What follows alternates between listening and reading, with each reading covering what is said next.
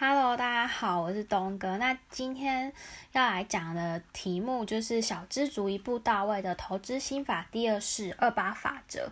那我要来讲这个题目之前，先要科普一下，我上一集有讲到一些专有名词，然后有好像很蛮蛮多人反映说不懂，那是什么意思？那我先来讲一下护城河。我上一集有讲到护城河的意思，就是巴菲特他提出的一个概念，就是经济护城河。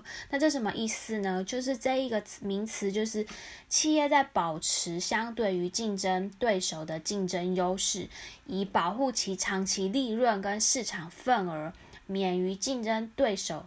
被竞争的能力，就像中世纪的城堡一样，护城河的作用就是保护堡垒内的居民跟他的财产免于受外来者的侵害。那经济护城河是什么呢？它的竞争优势本质上就是公司提供跟竞争对手的商品或服务或类似的产品，同时在利润方面要超过竞争对手的任何因素。那竞争优势是什么样的一个例子呢？比如说像低成本的优势，比如说你可以用很廉价或用很便宜取得原料，像巴菲特他就是呃很擅长找到那种经济稳定但是股价相对比较低的公司。那我们来举一下例子，像。我们日常生活中，什么就是没有护城河？像早餐店，我们随手可得的早餐店，像什么美而美之类的，为什么说它就不会获得超额利润呢？因为你没几步就会走到一样的早餐店，那这个早餐店它。呃，就是你可以算出来多少人力、多少租金、多少成本，那他可以创造出多少的利润。那有多少人会去跟他买早餐店？诶，其他人看到说，哇，他卖早餐可以赚这么多，那我也要在旁边开，然后就越开越多。但是会吃早餐的人的居民就是那么一点点，所以你再怎么努力，其实是可以算得出来说你的利润是多少，并不会有所谓的超额利润。还有另外一个例子就是说。像台湾有非常多的便利商店，每走几步，是不是就会常看到小七啊、全家、OK 啊、莱尔富？其实这些仔细算，利润都会很微薄，因为我们就是会去那些店，可是它越开越开越多。我坦白讲，我去全家买东西，跟去小七或者是什么小来，其实没有什么多大差别，因为饮料就是那样的价钱，然后大概每走几步，你就会。会有一个便利商店，我不会说特别为了要去哪里，我就会去比较不一样的便利，因为他们本质上就是便利商店，可能饮料几乎都会有卖，所以他们就不会有所谓的超额利润，就是利润是很微薄的，因为人口呃需求就是这样子，可是你越开越多那个便利商店。那你就会去瓜分掉它的利润。其实早餐店跟我们常看到便利商店，这就是所谓它没有护城河的公司公呃的那个企业跟公司。那我们来就是来再再来举个例子，就是像书上会有写，比如说你已经决定要经营一个柠檬水这个摊子来赚钱，可是你发现到。呃，像消费者也会比较，我像我去大卖场购买，或者是去 Costco 或者是呃家乐福买那个柠檬水，你一次买一打一箱，跟你每一天早上去那个摊商买，你可以减少了百分之三十的支出。那我是消费者，我为了要省钱，我是不是可能就会，如果我常常需要喝柠檬水，需要，那我可能就。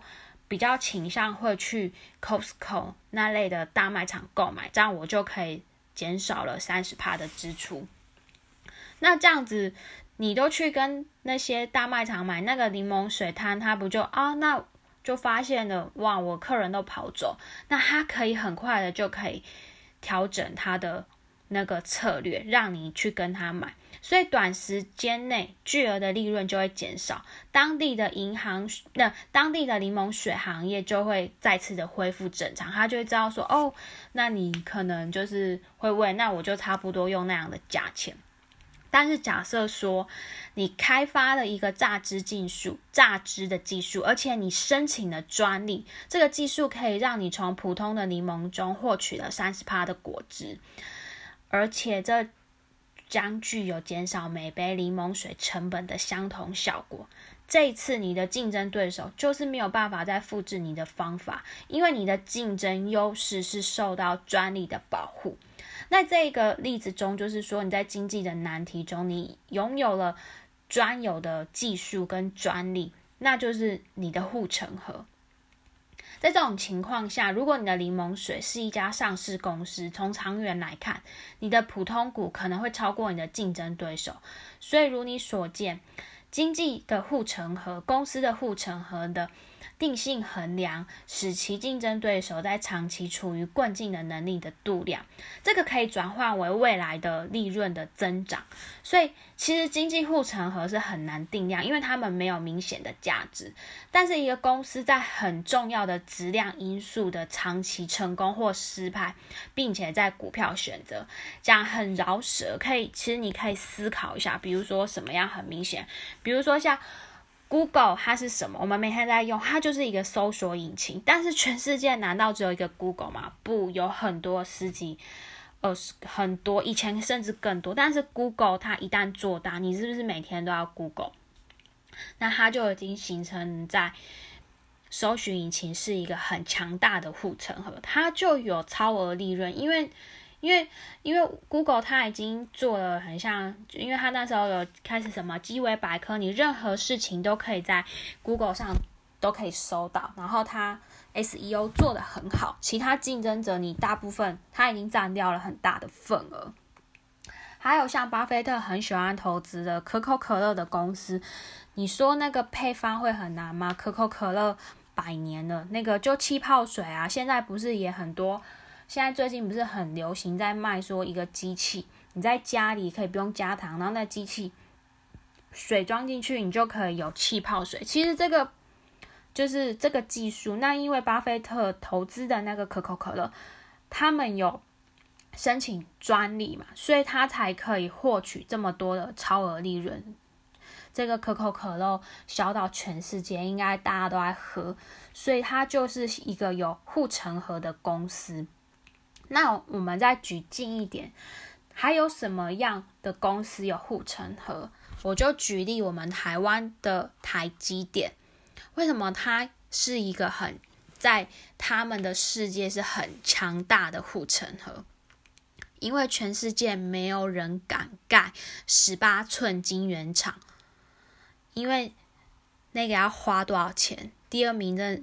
第二名是谁？他没有办法。比如说，金圆厂会赚钱的，就是第一名；第二名不赚，第三名的就是赔钱。台积电它是全世界唯一一个，它已经砸大钱，其他没有一个厂有办法花那么多钱去盖十八寸金圆厂，所以它就有了一个很强大的护城河。这样就是不知道你们有没有比较明白？所以说，为什么投资公司要投资拥有护城河？你只要投资它，你基本上就可以睡着，你的时间就可以去做你有兴趣并且擅长的事情。因为有护城河的公司，它将会为你带来巨大的超额利润。那比如说，有时候为经济创造护城河，在一定的规模下，企业也有规模经济的能力。那我再举个例子，就是比如说，不只是一些产业，像是像现在自媒体兴起，有很多 YouTuber 或者是抖音什么，像那些头部账号也有很大的护城河呢。比如说，你讲一个呃比较逆许的，比如说像老高，他可能就是讲。他那一类型的故事，那之后有人要再出来跟他讲类似的题目，基本上他的流量一定会被头部账号给吸走。你第二名、第三名就没有人看，因为大家，因为你先做，你就会有先行者红利嘛。那其他后面再做，你又没有讲的比他好，又没有比他有趣，观众自然而然就会被吸引到去看头部账号。其实各行各业。都是这样，所以就是最好就是本身就是找那个可以创造经济能力的护城河，在一定规模下，企业可以实现规模经济，然后它的转换成本会比较高。那比如说，我们再举个例子，从投资者的角度来看，理想投投资是成长中的。公司让它的经济护城河可以获益，最重要的就是护城河的寿命。当然说它寿命越长，我们赚的钱就可以越大。像嗯，其实大家就是可以观察一下未来的趋势。如果它一个新的产业，你看到它可能五年、十年在那个领域已经非常久。如果他那个领域就是他就是老大，我觉得大家可以投资。像我上一集有说，比特币它就是币圈的护城河。因为即使你没有投资过币，你应该有听过比特币吧？你进来这个币，它已经被全世界的人广泛利用，它不会消失。所以比特币它也就是一个护城河。它从二零零八年到现在二零二零年，已经经历了十二年的时间。那它的结果说对啊，它会跌，但是事实就是它的价格是逐年的往上升，这就是护城河概念。那再第二个就是，呃，有人问说，哎，什么是数位资产？那数位资产定义是什么？就是说，嗯，我有上网查一下名词，就是经过二位编码任何授权被使用的文字媒体资源，包括文字内容、图片跟多媒体。那数位资产其实包括有网站，比如网域内容、呃域名、应用软体。如果你是城市开发，你可能可以写软体的代码，然后电子文件。然后你是设计师，你可以创作出图片内容。那你可以创作出自媒体，或者是电子货币也算。呃，去那个电子邮件、游戏的账号。这一些账号跟它的内容，还有你的社群的粘着度的账号跟其关系的内容，还有云端服务账号及其资料，这些都是数位资产。像这几年掀起的自媒体、粉丝经济、网网红经济等热潮。相较于比较成本呃成本比较高的传统实体行业，很多公司都会慢慢的投入这一块经营数位资产，因为其实也是这个年代年代转换。以前比如说比较像重工业啊，你需要实体资产，那像呃金融银行业要贷款给你钱，他也是要看到说哦你有房子你有车子我才可以抵押。但是现在像这个趋势就是，哎粉丝经济它是有流量。几乎流量它就可以变现嘛？那数位，所以未来的这是一个趋势，但是像传统的一些金融思维当然会跟不上。可是如果你早期先投资这些，你未来就是会有呃巨额的超超超额的利润啊。那数位资产，比如就是可以说是虚拟资产，比如说呃再讲简单一点，就是说脸书脸书的粉丝团，然后 IG。抖音、Twitter、YouTube App，然后网站、域名等等，这些都是数位资产。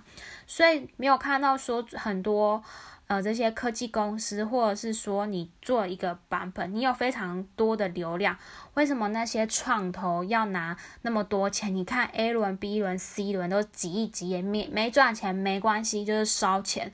他就是看得到你未来的成长性，这些是传统银行他没办法。理解传统那些商业模比较传统，他没有办法想啊，数位资产是干嘛？能当饭吃吗？但是他真的就是未来啊，要不然那些风投创投是傻子吧？投他们这么多钱，对不对？像什么脸，所以他就只是一个 app 啊，那他现在市值多少？或者是 IG 啊、抖音啊这些。